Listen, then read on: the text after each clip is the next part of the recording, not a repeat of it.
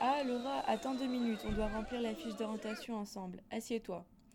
Vers quel domaine veux-tu te diriger Je voudrais me diriger plutôt dans la sécurité. Quoi La sécurité, tu dis Oui, oui, vigile ou agent de surveillance. Tu trouves pas que ce métier-là est plutôt masculin Tu t'es vu, tu n'es ni musclée ni sportive. Vous pensez vraiment que ça pose problème Je te verrai plus femme de ménage ou aide à la personne. Réfléchis bien, on se revoit au prochain rendez-vous. C'est tout réfléchi, je sais ce que je veux faire. Au revoir, monsieur. Ne vous laissez pas influencer par ce que les personnes disent ou pensent. Il n'y a pas de métier destiné uniquement aux hommes ou aux femmes. Si vous avez des questions, n'hésitez pas à vous renseigner sur le site officiel de l'ONICEF.